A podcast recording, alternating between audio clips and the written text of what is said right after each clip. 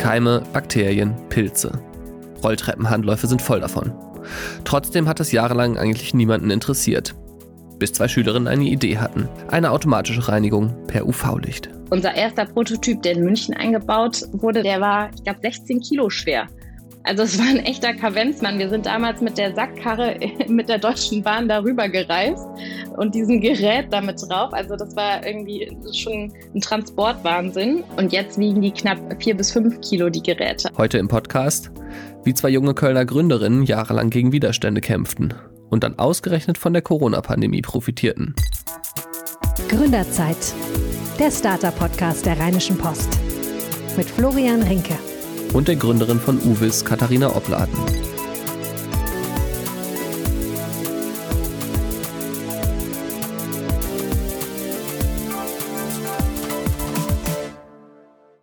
Hallo und schön, dass ihr wieder mit dabei seid. In unserem Gründerzeit-Podcast erzählen wir euch jede Woche die Geschichte einer spannenden Person aus der NRW-Gründerszene. Und ja, natürlich würden wir uns freuen, wenn ihr über diese Episode auch twittern würdet mit dem Hashtag GründerzeitPod. Ihr könnt dabei auch gerne für diese Folge at uvis-cologne, at rponline und mich at florian-rinke taggen. Das packen wir euch alles auch nochmal in die Show Notes, da könnt ihr das nachlesen. Und ja, wenn ihr uns noch einen weiteren großen Gefallen tun wollt, dann empfehlt doch gerne diesen Podcast weiter oder bewertet ihn auch bei den üblichen Anbietern. Wenn ich Rolltreppen benutze, dann halte ich mich eigentlich nie fest. Ich finde es ziemlich eklig. Dann hat mir Katharina Opladen aber mal vor einiger Zeit empfohlen, mal nach den Begriffen Escalator und Breakdown bei YouTube zu suchen.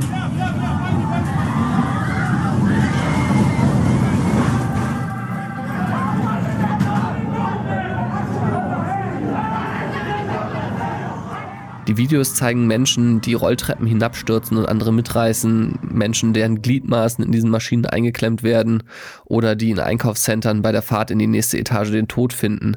Das ist alles ziemlich drastisch, das ist auch ziemlich äh, schockierend, aber man muss sagen, die Videoplattform YouTube ist leider voll von solchen Horrorszenen. Und ähm, ja, Rolltreppen sind gefährlich und auch der TÜV Rheinland warnte schon vor Jahren, dass es Gefahren gibt, die von Rolltreppen eben ausgehen. Und er rät, immer den Handlauf anfassen. Nur, naja, ich bin das beste Beispiel, das macht eben kaum jemand. Erst recht nicht in Corona-Zeiten. Katharina Opplan will aber genau das, die will, dass wir das Geländer wieder anfassen, um eben diese Sicherheit herzustellen. Die Frage ist natürlich, wie bringt man Menschen dazu? Darum geht's hier gleich in unserer zweiten Episode des Gründerzeit-Podcasts. Vorher kommt hier aber noch eine kurze Botschaft von unserem Partner, der NRW Bank. Schon mal was von unserem Partner der NRW Bank gehört? Das ist die Förderbank für Nordrhein-Westfalen. Sie sorgt dafür, dass keine gute Gründeridee in NRW an der Finanzierung scheitert. Als Gründer sorgst du für Wachstum und für Arbeitsplätze. Und genau das unterstützt die NRW Bank. Mit wenig oder mit ganz viel Geld. So wie du es brauchst. Mehr erfährst du unter nrwbank.de. Ich habe Katharina Opladen und ihre Mitgründerin Tanja Zirnstein das erste Mal 2017 getroffen. In Düsseldorf war das. Und natürlich in einem Einkaufscenter mit Rolltreppen. Und da haben die beiden mir von ihrer Idee erzählt und ich fand die ziemlich gut. Aber ich muss sagen, ich habe gleichzeitig auch gedacht, boah, das ist ein ziemlich dickes Brett, was die beiden da bohren müssen.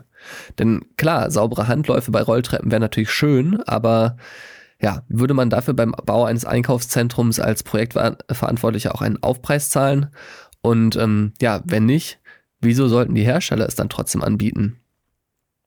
Heute ist das natürlich alles anders. Durch die Corona-Pandemie ist Hygiene plötzlich das Thema und ja, das merkten auch die Gründerinnen ziemlich schnell. Wir hatten dann mit Beginn dieser Corona-Krise einen Beitrag, der über die französische Presseagentur gespielt wurde und der ist irgendwie weltweit ja ja, man kann schon so ein bisschen sagen, mhm. viral gegangen. Wir hatten am nächsten Tag 500 Anfragen bei InfoAd. Das war irgendwie äh, Wahnsinn. Ähm, viele aus dem asiatischen Bereich, aus dem europäischen Bereich, aber genauso ähm, aus Australien. Also das ist irgendwie keine Ahnung, auf wie vielen Sendern ähm, gelaufen. Äh, klar, es hat sich ja jeder auf alles gestürzt, womit man ähm, ja Hygiene sozusagen vorantreiben kann. Und ähm, das hat auf jeden Fall zu einer sehr rasanten Internationalisierung geführt. Und das war für uns letztes Jahr tatsächlich die Riesenherausforderung, die mit Corona verbunden war, äh, das Wachstum zu stemmen. Die Umsatzziele für das gesamte Jahr hatte das Team schon im ersten Quartal erreicht.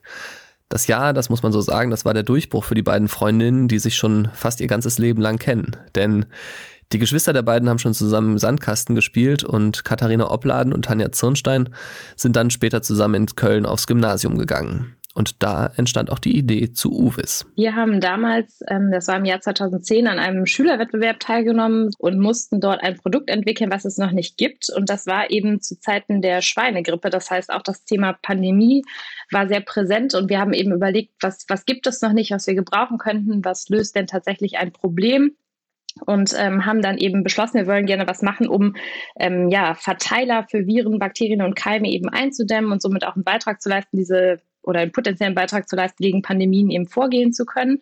Und haben dann damals eben überlegt, wie kann man das anstellen, äh, was sind auch überhaupt die häufigsten Infektionsquellen im öffentlichen Raum und sind auf die Handläufe der Rolltreppen aufmerksam geworden und haben dann eben überlegt, wie können wir das umsetzen, was für Technologien gibt es, um Oberflächen zu entkeimen? Und ähm, sind dann auf das Licht gekommen haben ähm, dann einen ersten Prototypen entwickelt, damals als Schüler noch Patent angemeldet und äh, dann daraus ist letztlich die Produktidee für Escalite entstanden, eben ein Modul, das mit UVC-Strahlung arbeitet und die Handläufe der Rolltreppen keimfrei macht. Und dieses Licht zerstört eben die DNA von sämtlichen Keimen, eben Viren und Bakterien, aber auch zum Beispiel Pilze, die sich auf dem Handlauf befinden. Es bringt keine zusätzliche Chemie oder ähnliches auf, sondern arbeitet eben tatsächlich nur mit dieser Strahlung, also letztlich mit Licht. Ich finde das total faszinierend, weil ich äh, habe auch äh, während meiner Schulzeit am Gymnasium hatten wir auch so ein äh, ja Politik und Wirtschaft nannte sich das Fach damals und äh, da mussten wir auch so, ein, so eine eigene Geschäftsidee entwickeln und wir haben uns damals dafür entschieden, irgendwie ähm, ein Haarspray zu entwickeln. Äh, Locky hieß das oder sowas, dass man aufsprayen konnte und das dann quasi entweder Locken gemacht hat oder sie entfernt hat automatisch. Aber das wäre niemals zu einem Prototypen gekommen. Das heißt, ich finde es total faszinierend, dass sie so, so ins Detail gegangen sind. War das von der Schule vorgegeben oder war das ihr Ehrgeiz oder wie kam das? Das hat sich so ein bisschen aus der Situation heraus ergeben. Also wir hatten ja auch andere Gruppen, die noch an dem Wettbewerb teilgenommen haben und bei uns waren auch ähm, von einer händischen Brotschneidemaschine bis zu einem Wasserhahn, der Seife und Wasser gleichzeitig ausgibt, so alles mit dabei. Ich glaube, was uns angespornt hat, da tatsächlich weiterzumachen, war das, ja, das Marktfeedback, weil im Rahmen dieses Businessplans mussten wir eben auch rausfinden, was sind die potenziellen Kundengruppen, haben die Interesse und das heißt, wir haben sämtliche Info-Ad-Adressen von Flughäfen, Shopping Malls, äh, die uns eingefallen sind, angeschrieben. Und wir haben tatsächlich bei vielen ähm, konkretes Feedback auch von den richtigen Stellen bekommen und die gesagt haben, hey, wir fänden das super, wenn es sowas gäbe. Die haben natürlich erstmal eine fiktive Anspra also Anfrage gestellt und gefragt, so, hey, könntet ihr euch vorstellen, sowas einzusetzen, wenn es das gäbe? Hättet ihr Interesse an solchen Geräten? Und ähm, ich glaube, wir waren selber ja überwältigt von dem, was an Infos zurückgekommen ist, dass es tatsächlich an der richtigen Stelle oftmals auch gelandet wurde, obwohl wir sozusagen den untersten Einstieg gewählt haben für dieses Thema. Und das hat mhm. irgendwie gezeigt, es trifft einen Nerv. Also es ist was, was die Leute sich vorstellen können zu nutzen, was auf Interesse stößt. Und das hat uns immer angespornt, irgendwie zu sagen, darauf muss man aufbauen, da muss man weitermachen. Und wir sind ja auch während des Wettbewerbs dann schon in ähm, Gesprächen gewesen mit einem der großen ähm, Hersteller hier in Deutschland für die Rolltreppen. Und auch da wurde das Thema so ernst genommen, dass sämtliche ja, Entscheider mit an den Tisch genommen wurden, dass das natürlich nochmal beflügelt hat, zu sagen, so, hey, das ist was Gutes, was wir da gerade machen und das ist was, was ankommen wird. Ich finde das rückblickend immer noch total irre. Da sitzen zwei Schülerinnen und überlegen sich, wie man Rolltreppen sauberer machen könnte. Und dann kommen sie dabei auf die Idee, Licht zu nehmen. Wie kommt man da drauf? Mhm. Wir haben uns zuerst auch ganz klassisch Desinfektionsmittel angeguckt, weil das war das, was man kannte aus dem Alltag. Wir hatten damals eben auch schweinegrippenbedingt auch schon diese Fläschchen und Co. in den Handtaschen, womit man sich die Hände desinfiziert hat. Das heißt, wir haben überlegt, okay, Flächendesinfektion, wäre das nicht eine Möglichkeit? Da war aber recht schnell klar, dass das problematisch wird, wenn man eine Flüssigkeit auf den Handlauf aufbringt. Ähm, erstens, dass eigentlich keiner, so auch aus der eigenen Sicht, äh, würde gerne etwas anfassen, was nass ist, weil man weiß ja nicht, was ist da drauf. Also ist das Reinigungsmittel mhm. oder eine, eine, Verunreinigung eher sozusagen. Ja, hat jemand drauf genießt, Genau, was Beispiel. ist da eigentlich ja. drauf, ist dann die große Frage. Ähm, genau, und es ist auch ein ähm, System, also die Rolltreppe an sich, was altern würde, wenn man weitere Flüssigkeiten einbringt. Und von daher war das sehr schnell raus, dass man sagt, okay, wir wischen das irgendwie ab. Und auch wenn man das wischen würde mit so einer Wischerrolle, die man irgendwo anpresst und diesen Handlauf stetig sozusagen dran vorbeilaufen lässt, dann hätte man auch da ja wieder einen Punkt, womit man potenziell eine viel größere Verschmutzung und Verteilung und Verschlierung herbeiführen könnte, wenn das schön die Keime quasi gleichmäßig immer wieder ähm, anreibt, wenn man das nicht regelmäßig tauscht. Und dann haben wir eben überlegt, okay, was gibt's für Alternativen, wo man auch nichts nachfüllen muss zum Beispiel, also was nicht so wartungsintensiv ist. Ähm, Genau, und dann haben wir uns eben umgeschaut und geschaut, was gibt es in der Industrie denn generell noch so. Ähm, wir hatten durch Zufall einen Artikel gelesen, dass in New York zum Beispiel das Abwasser mit UVC-Licht entkeimt wird. Und dann haben wir uns diese Technologie genauer angeguckt. Das funktioniert eben nicht nur mit Wasser, es funktioniert vielfach auch mit Oberflächen und wurde in der Industrie auch zu dem Zeitpunkt schon angewendet, da vor allen Dingen im Bereich ähm, der Lebensmittelverarbeitung. Zum Beispiel ähm, Joghurtbecher, bevor die befüllt werden, werden die mit UVC-Licht ausgestrahlt, ähm, um sicherzustellen, dass sie eben keimfrei sind oder Zerlegebänder in ähm, äh, ja, Betrieben, die, die Fleisch verarbeiten zum Beispiel, mhm. wo zum Beispiel Schweinehälften dann drauf transportiert werden und weiterverarbeitet werden. Also auch ein, ein gummiertes Band war das in dem Fall sogar auch, wird auch mit UVC-Licht desinfiziert. Und dann haben wir eben überlegt, okay, da muss man ja dann offensichtlich drauf aufsetzen können. Können wir nicht diese Idee, das UVC-Licht zu verwenden, bei einem durchlaufenden Mechanismus auf die Rolltreppe übertragen? Und das haben wir dann eben entsprechend gemacht.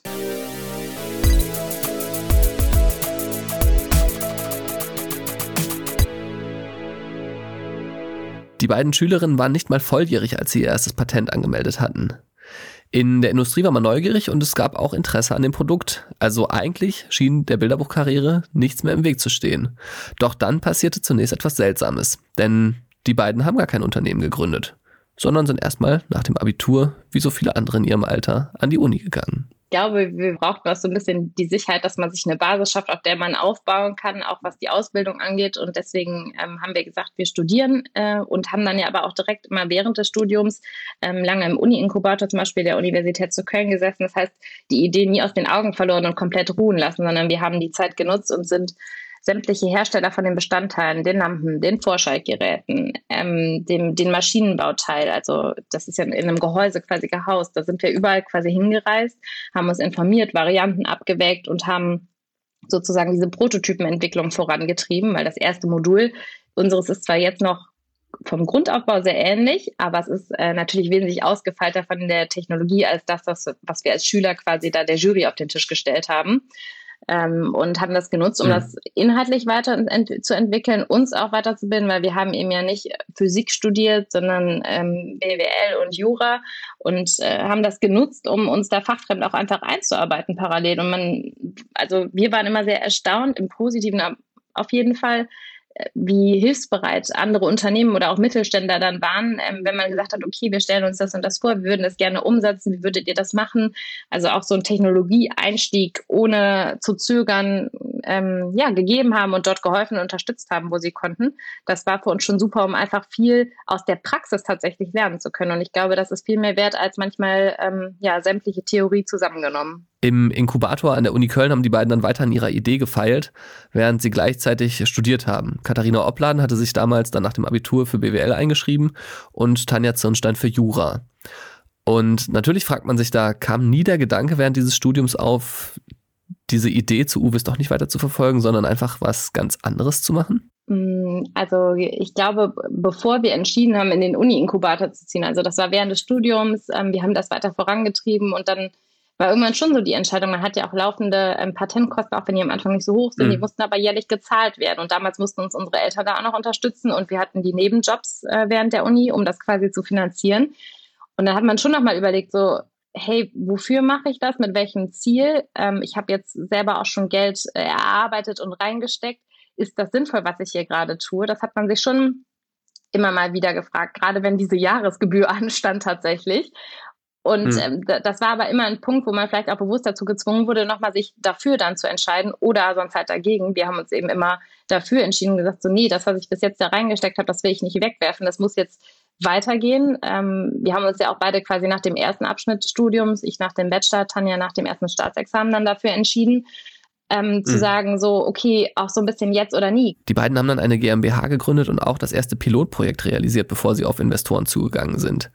Die erste Anlage wurde allerdings nicht in NRW eingebaut, sondern in eine Rolltreppe in München und zwar in der U-Bahn.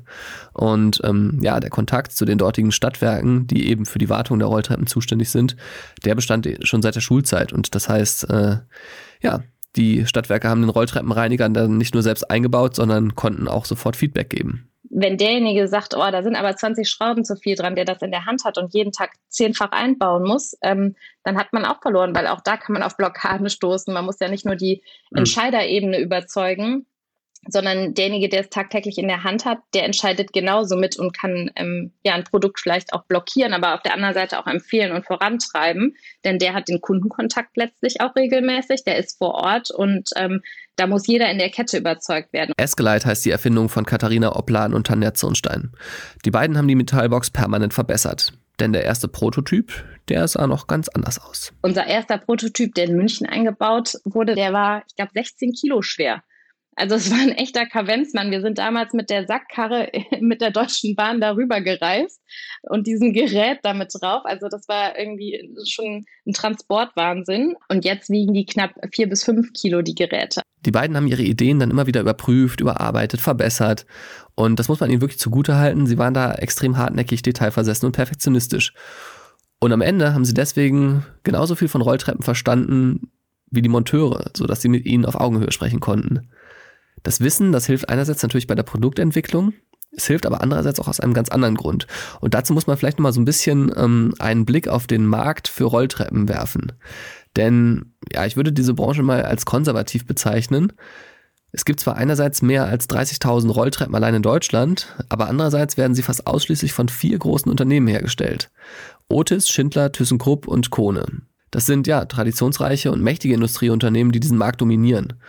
Das muss man sich mal vorstellen. Da kommen zwei junge Frauen Anfang 20 zu Terminen bei diesen Industrieunternehmen in einer total konservativen, männerlastigen Branche und erzählen dann von ihrem Produkt, was sie sich als Schülerin überlegt haben. Und natürlich fragt man sich da, wurden sie von ihrem Gegenüber immer ernst genommen? Ähm, vielleicht nicht immer von Minute eins an, aber im Endeffekt ja. immer. Und ich glaube, das ist das, was zählt. Ähm, also sicher ist man da rausgefallen, ganz eindeutig. Das, äh, das Bild des typischen Monteurs vor Ort war noch nie ein weibliches. Also haben wir tatsächlich in unserer Rolltreppenkarriere jetzt auch noch kein einziges Mal sind wir einer ähm, Monteurin, einer weiblichen an der Rolltreppe begegnet. Und ich glaube, man hat vielleicht so, man hat vielleicht so ein bisschen schwierigeren Start tatsächlich. Also man kriegt mal Fragen gestellt, die vielleicht ähm, ja, nicht allzu hohes Niveau sozusagen haben, im Sinne von, da wird mal irgendwie abgekloppt, ob man überhaupt eine Grundahnung hat von dem, was man da äh, ja, verkauft oder einbauen will. Es ist manchmal auch schwierig gewesen am Anfang. Wir wussten ja, weil wir vielfach dabei waren bei den Einbauten und uns von Anfang an wichtig war, das eigene Produkt zu mhm. verstehen, auch Troubleshooting betreiben zu können, konnten wir ganz gut Empfehlungen aussprechen, an welcher Treppe, an welcher Stelle das zum Beispiel in der Treppe passt. Am Anfang hat da aber keiner mhm. zugehört und geglaubt, bis dann am Ende es genau an der Stelle gelandet ist, wo man das dann beschrieben hatte.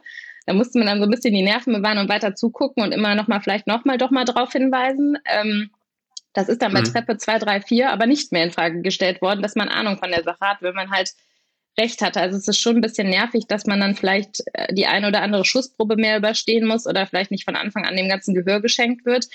Aber sobald der Gegenüber merkt, dass man fachlich da drin ist, dann ist das egal, wie jung oder welches Geschlecht man da jetzt tatsächlich hat, weil die merken, man hat Ahnung von der Sache und betreibt da jetzt, ja, ganz blöd gesagt, kein Bullshit-Bingo, sondern weiß, wovon man redet. Ähm, und dann ist es kein Problem. Aber wir hatten schon auch so witzige Situationen, dass unser Werkstudent zum Beispiel, der dabei war, um sich was das erste Mal anzugucken, dass alle Fragen auf einmal an ihn gerichtet wurden und nicht an uns. ja. Und wir guckten uns nur an und waren dann so, okay. Aber damit lernt man umzugehen und auch souverän umzugehen und dass man dann die eine oder andere Situation einfach mit ein bisschen Humor nimmt und vielleicht nicht ganz so ernst. Das ist irgendwie immer eine ganz gute Taktik gewesen. Und wie gesagt, sobald der Gegenüber merkt, dass man weiß, wovon man redet, ähm, erledigt sich das meist sehr schnell. Aber es ist schon immer wieder so, dass man denkt so, ach Mensch, wäre schon ein bisschen einfacher, wenn man das nicht hätte, auf jeden Fall. Das stimmt wohl. Katharina Opladen kann da Gott sei Dank drüber lachen, doch die Liste solcher Erlebnisse ist lang. Und ja, man muss es so sagen, sie ist eigentlich viel zu lang für die heutige Zeit. Sind wir anfangs natürlich selber komplett an jede Telefonnummer, auch an die Nullernummer rangegangen. Also quasi so die, die mhm. Nummer, wo jeder anruft. Zentrale. Genau. Und ähm, dann hatte man mal den einen oder anderen, das waren dann irgendwie Vertriebler, die Kaffeemaschinen und was verkaufen wollten, mit dran. Und die haben aber halt durchgehend immer gedacht, weil wir uns ja nur mit Namen und Firma gemeldet haben, sie wären im Sekretariat so ungefähr gemeldet, mhm. gelandet. Und dann, ja, aber sie würden jetzt mal hier gerne die Geschäftsführung sprechen. Da ging ja nicht, dass man hier blockieren würde. Da musste man die freundlich darauf hinweisen, dass die Geschäftsführung schon am Telefon ist. Einfach, weil die nicht damit rechnen, dass man öffnet und vielleicht zusätzlich einfach so ein bisschen das Vorurteil halt da ist, ja, Sekretariat ist weiblich besetzt in der Tendenz. Ähm, mhm. Geschäftsführung vielleicht nicht unbedingt, aber war ja nie zu unserem Nachteil, sondern im Endeffekt nur zu dem, der angerufen hat. Dann kam nämlich die baffe Schweigeminute, äh, wenn man das dann ausgesprochen hat und gesagt hatte, so ja, nee, nee, Sie sind da schon an der richtigen Stelle ähm, und ähm, vielen Dank für Ihr Angebot, aber nein, danke. Ähm, ja, das, aber das sind schon unangenehme Momente, aber ich merke jetzt auch schon, man lacht dann halt drüber, ne? weil eigentlich ist es total ja. absurd, dass sowas passiert.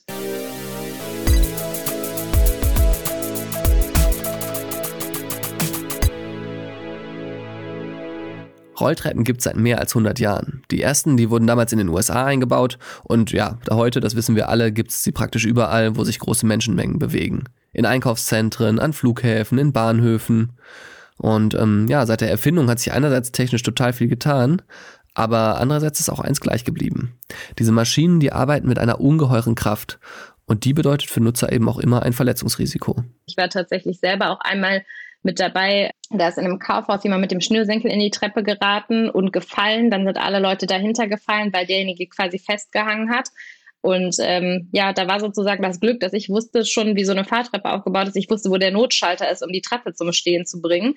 Weil die Leute haben sich da wirklich, das hat sich wie so ein Haufen gebildet und die haben ja mit den Händen auch auf den Stufen dann quasi, wenn man so umfällt, gelegen. Und irgendwann mhm. wäre der Punkt gekommen, wo ähm, man oben angekommen wäre. Und dann wären, also es gibt immer noch die Möglichkeit, dass man da auch ähm, tatsächlich, da werden ja ganze Schuhe und Co. eingezogen, wenn man da in die falschen Rillen gerät. Also hätte sehr ja. gefährlich werden können. Dann bin ich dran vorbeigelaufen und habe ähm, diesen Schalter gedrückt und dann sieht man, mit welcher Wucht so eine Treppe stehen bleibt. Da ist zum Glück niemand was passiert und es gab ja auch keine Alternative, weil stoppen musste die Treppe, sonst wäre viel Schlimmeres noch passiert. Aber ähm, das ist schon ähm, ja eher erschreckend zu sehen, mit, mit welcher Gewalt die steht, weil die steht eben, egal ob nur eine Person draufsteht oder 50. Die muss bei Vollbelastung sofort stoppen. Ja. Und ähm, so viel Kraft wirkt dann eben auch. Deswegen sollte man sich festhalten findet zumindest Katharina Opladen. Unsere Rolltreppen, die ausgestattet sind, die haben jetzt gar nicht nur noch den Keimfrei-Slogan, sondern es steht tatsächlich da keimfreie Handläufe sicher festhalten. Und genau darum geht es. Nicht nur ähm, jetzt eine keimfreie Umgebung zu schaffen, sondern zu sagen, hey Leute, haltet euch fest, wir machen das sicher für euch, euch festzuhalten, weil wenn so eine Rolltreppe Notstopp einlegt, dann ist man ganz schnell am anderen Ende angekommen. Es passieren tatsächlich auch an deutschen Hauptbahnhöfen täglich fast ein meldepflichtiger Unfall auf den Rolltreppen, ähm, weil sich Leute eben nicht festhalten und eigentlich sehr unsicher vielleicht auch sind, das mag das Thema Ekel bedingt sein, vielleicht aber auch, weil sie voll beladen mit Koffern und Co. aufsteigen und das dann vernachlässigen. Aber dafür muss man eigentlich eine viel höhere Aufmerksamkeit schaffen, für das sich festhalten. Und gerade das darf jetzt eigentlich auch nicht abhanden kommen in, in Zeiten der Corona-Pandemie, dass man auf einmal versucht oder vermeidet, sich ähm, festzuhalten an sämtlichen Gegenständen. Ich meine, man merkt ja selber, man achtet schon nochmal verstärkt darauf, was fasst man eigentlich alles an im Alltag. Aber bei bestimmten Situationen, wie eben auf der Rolltreppe und sicher auch so im öffentlichen Nahverkehr, in Bussen und Bahnen, ist es manchmal durchaus sinnvoll, sich festzuhalten, um eben Unfälle vorzubeugen. Das Versprechen der Uwes-Gründerin ist eigentlich ganz einfach. Wir sorgen für mehr Sicherheit, weil die Menschen auf den Rolltreppen ohne Angst vor Keimen den Handlauf anfassen und dadurch natürlich eben seltener stürzen. Doch man kann es ja auch anders sehen. Aus Sicht eines Unternehmens wie Otis, Schindler oder ThyssenKrupp kann man natürlich auch sagen, okay, dieses Gerät macht meine Rolltreppe teurer. Das ist im Wettbewerb eher hinderlich, weil der Kunde, also das Einkaufszentrum oder die Deutsche Bahn, die gucken natürlich erstmal darauf, ja, was kostet mich das eigentlich? Und die Frage ist daher, wie groß ist die Bereitschaft, einen Aufpreis zu bezahlen für Keimfreiheit? In Corona-Zeiten, also klar, aktuell bewertet man diesen Aspekt natürlich ganz anders. Doch ähm, ja, wie war es eigentlich früher, als die beiden angefangen haben? Tanja Zirnstein und Katharina Opplan, die wussten jedenfalls, dass sie Argumente brauchen würden. Ne? Das war völlig klar, um potenzielle Kunden zu überzeugen. Und daher haben sie von Anfang an auch eigene Studien durchgeführt, zum Beispiel in einem Einkaufszentrum von ECE, e, einem der größten Player in diesem Segment. Wir haben tatsächlich Studien in einem Einkaufscenter in Hamburg gemacht, die gezeigt haben, dass die Besucher oder die Kunden tatsächlich die Gesamtumgebung beispielsweise als sauberer einschätzen als vorher, wenn die Rolltreppen dieses System haben und so gekennzeichnet sind, weil die sehen, oh, da ist was extra gemacht worden, da geht es um Sauberkeit, um Hygiene. Und die haben dann in den Befragungen tatsächlich angegeben, ähm, die gesteigerte Hygiene im ganzen Center wahrzunehmen, obwohl keine einzige Maßnahme ansonsten geändert wurde beispielsweise. Und also man, man hat schon einen Image-Aspekt auch, äh, den man nutzen kann, um dieses Thema zu pushen. Aber natürlich hat das jetzt enorm an Schwung gewonnen, weil man diese Grundargumentation, warum ist Hygiene wichtig, nicht führen muss, sondern die ist gerade jedem so präsent, auch einfach im Privaten, ja nicht nur im geschäftlichen Bereich, dass man ja da, da einfach sich einen, ja, eine ganze Erklärung sparen kann. Die Corona-Pandemie wird auch langfristig für Veränderungen sorgen. Davon ist Katharina Opplan überzeugt. Magen-Darm-Grippe, auch solche Krankheiten können sich natürlich viel schwieriger verbreiten, wenn äh, Hygiene im Alltag eine größere Rolle spielt. Und die beiden haben deswegen inzwischen, also sie und ihre Mitgründerin, auch weitere Produkte im Angebot, zum Beispiel eine Oberflächenbeschichtung. Für den Autonormalverbraucher reichen im Alltag jedoch auch schon oft ganz kleine Maßnahmen, mit denen man sich selbst schützen kann. Ja, die Bedienelemente bei Bankautomaten und öffentliche Kugelschreiber. Die sollte ah, okay. man meiden. Also der also eigene Kugelschreiber, ja genau, da wirklich Finger weg, der eigene Kugelschreiber in der Tasche. Mit dem kann man nämlich im Notfall auch, das ist der Superhack, ähm, die Bedienelemente beim Bankautomaten drücken, wenn man den ähm, quasi andersrum hm. benutzt. Mhm. Äh, der ist tatsächlich sehr hilfreich. Ja, perfekt. Ja, das ist immer noch mal was Lebensnahes mitgenommen. Dankeschön. Ja, auf jeden Fall. Und wenn es nur das ist. ja, genau. Ja, das war mein Gespräch mit Katharina Opladen von Uvis. Und das war es für diese Woche auch mit dem Gründerzeit-Podcast. Vielen Dank erstmal für euer Interesse und fürs Zuhören. Und wer die wichtigsten News aus der NRW-Startup-Szene nicht verpassen will, der sollte unseren wöchentlichen Newsletter abonnieren. Den Link packen wir euch in die Show Notes. Und ja, Wer mehr spannende Gründergeschichten hören will, der sollte nächste Woche einfach wieder dabei sein, denn dann erzählt uns Christian Hülsewig, wieso er sein Startup Schüttflix in Gütersloh und eben nicht in Berlin gegründet hat. Macht's gut!